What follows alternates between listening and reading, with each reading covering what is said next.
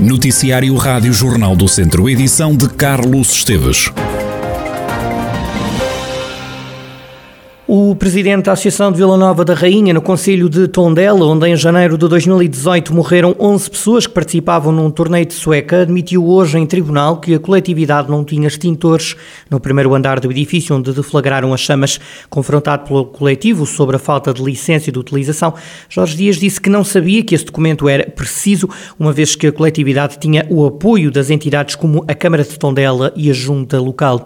Jorge Dias está acusado de 11 crimes de homicídio por negligência e um de ofensa à integridade física negligente grave. Hoje, à porta do Tribunal de Viseu, onde o julgamento decorre, concentraram-se três dezenas de populares para prestar apoio a Jorge Dias, que é o único arguído do processo. A maioria destas pessoas não conseguiu assistir à audiência, a sala era pequena para tanta gente. À entrada do tribunal, o arguído não se alongou, em palavras aos jornalistas. Enquanto decorrer o julgamento, não vou prestar declarações. Obrigado, bom dia. Mas está confiante? Bom dia. Obrigado. Já a advogada de defesa de parte das famílias mortais, das vítimas mortais do incêndio, Liliana Almeida, criticou o facto de o Banco dos Réus estar vazio. O sentimento dos familiares das vítimas acham que o banco está demasiado vazio. Mas isso existe um inquérito paralelo. Quem deveria estar sentado? É, não, não vou responder isto. Deixa a justiça, nós formulámos um pedido é, e é nesse pedido que referimos quem são as pessoas que entendemos é, que devem estar e que deveriam estar aqui. Aguardamos, esse, aguarda, aguarda, aguardamos que, esse, que a Justiça eh, tramite os processos, os senhores procuradores analisem, investiguem nesses inquéritos, aguardando naturalmente venham futuramente mais um despacho da acusação. O julgamento do incêndio mortal numa coletividade em Vila Nova da Rainha, em Tondela, arrancou esta segunda-feira. Tem apenas um arguído, o presidente da associação, Jorge Dias. Um homem de 73 anos perdeu a vida esta tarde ao cair num poço em Negrelos, no Conselho de São Pedro do Sul. A vítima natural daquela localidade estava a fazer limpeza no interior do furo. O alerta foi dado às 4 da tarde e 18 minutos. O homem encontrava-se acompanhado nos trabalhos de limpeza. Como estava a demorar a sair do poço, acabaram por encontrar a vítima caída. No local estiveram 15 operacionais, apoiados por seis veículos. O Bispo de Viseu pediu perdão a todas as vítimas que sofreram abusos sexuais por parte de membros do clero.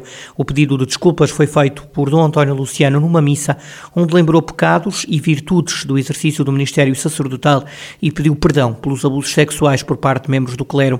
O Bispo de Viseu fez um pedido de perdão pelas faltas e infidelidades no exercício do ministério sacerdotal por todo o tipo de mal eh, causado ao próximo, principalmente aos que foram vítimas de abusos contra crianças, adolescentes, jovens indefesos, pobres e adultos vulneráveis. A Diocese de Viseu recorda-se tem em mãos um caso de suspeitas de assédio sexual de um padre a um jovem à data com 14 anos.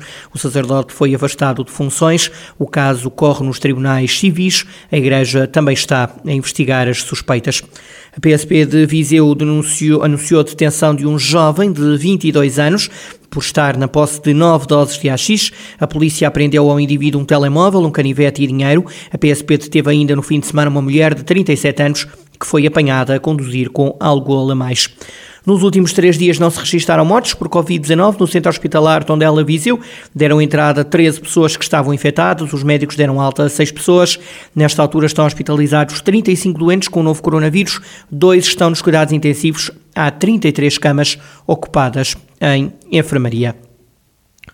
O novo comandante distrital da PSP de Viseu quer aumentar a capacitação dos agentes no apoio às vítimas de violência doméstica, o crime número um do distrito. Segundo o superintendente Pedro Sousa, a questão da violência doméstica é claramente um problema que carece de intervenção de vários atores, porque deve ser feito um trabalho de conjunto entre várias entidades. O crime de violência doméstica contra cônjuges ou análogos é o mais registado no distrito de Viseu, assim como na maioria dos distritos e a nível nacional, segundo o último relatório de segurança interna de Portugal, divulgado em maio.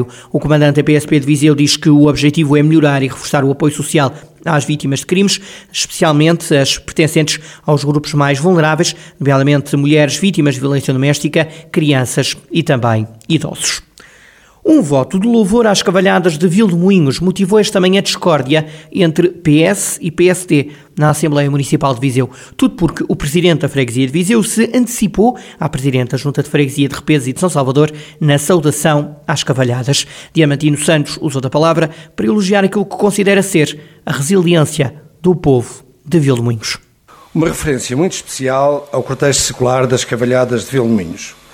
Um exemplo para todos nós da resiliência do povo trambelo que, após dois anos em que reinventaram as cavalhadas, voltaram até nós com todo o empenho e criatividade, corporizando um desfile bem organizado. Os membros desta Assembleia Municipal do Partido Social Democrata propõem a esta Assembleia um voto de louvor à Associação das Cavalhadas de Vildominhos, ao povo trambelo e às Cavalhadas de Vildominhos, edição de 2022, Visivelmente incomodada com a apresentação do voto de louvor pelo Presidente da Junta de Viseu, a Presidente da Junta de Repedes e de São Salvador, da qual faz parte Vilmoinhos, referiu que as cavalhadas de Vilmoinhos pertencem à freguesia de São Salvador.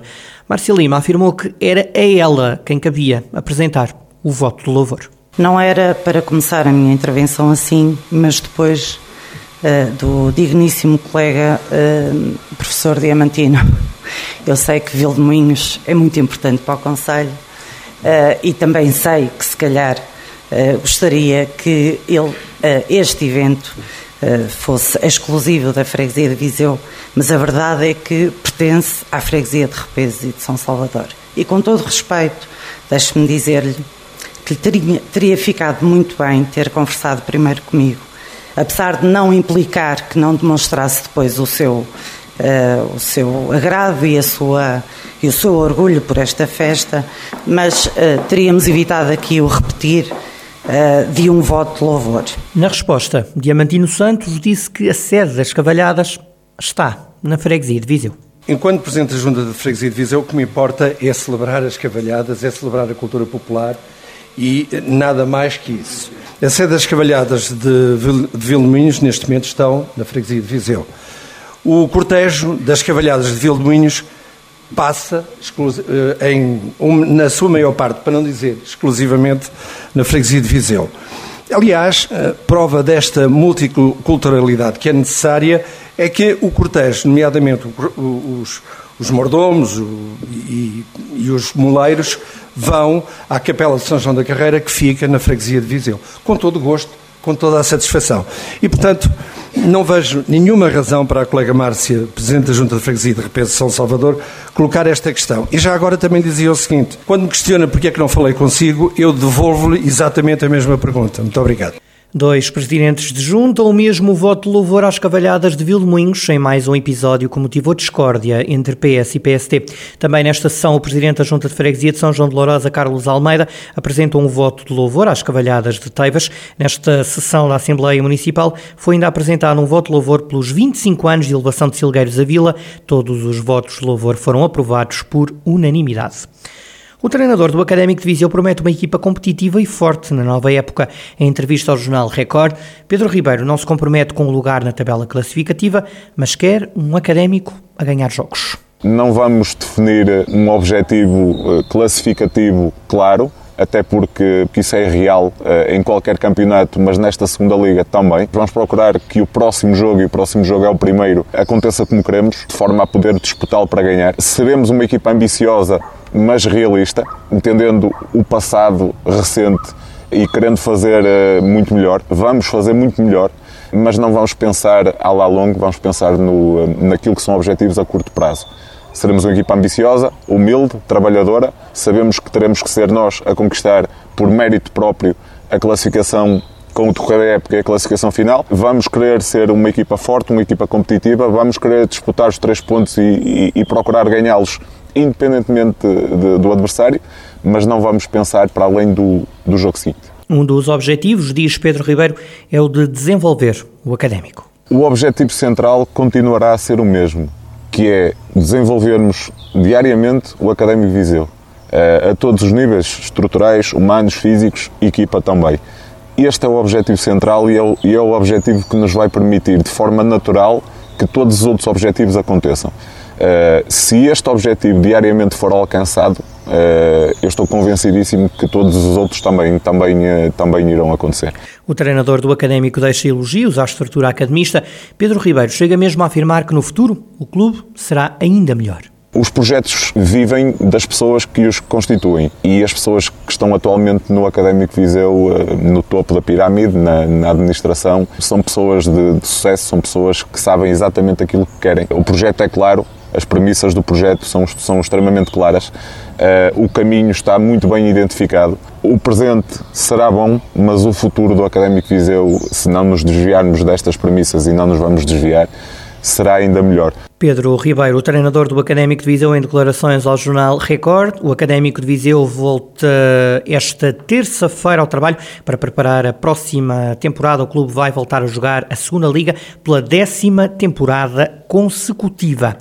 A temperatura volta a subir no distrito, o calor está de regresso. No final da semana é quando as temperaturas sobem mais, como dá conta o meteorologista Pedro Sousa, do Instituto Português do Mar e da Atmosfera. Esta semana contará com o tempo no geral estável. O único dia em que terá um pouco mais de nebulosidade para já a partida será quarta-feira, mas com baixas probabilidades de precipitação. Ela deverá ser apenas no, nas zonas do litoral, portanto a zona de Viseu deve estar à partida sem precipitação.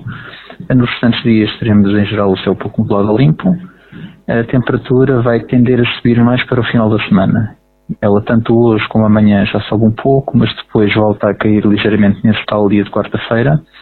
E depois, a partir do dia 1, sexta-feira, e em direção ao fim de semana, vai, vai, vai ter uma subida de temperatura um bocadinho mais, mais notória. Portanto, para domingo a temperatura já poderá rondar os 30 graus, próximo disso. Nestes primeiros dias da semana a temperatura andará ligeiramente abaixo dos 25, Hoje a previsão para Viseu da máxima era de 23, portanto andará nestes valores, deverá descer um pouco na, na quarta-feira e depois a partir de dia 1, sexta-feira, irá subir um pouco mais. O meteorologista Pedro Sousa, do Instituto Português do Mar e da Atmosfera, com as previsões do estado do tempo para esta semana na região de Viseu.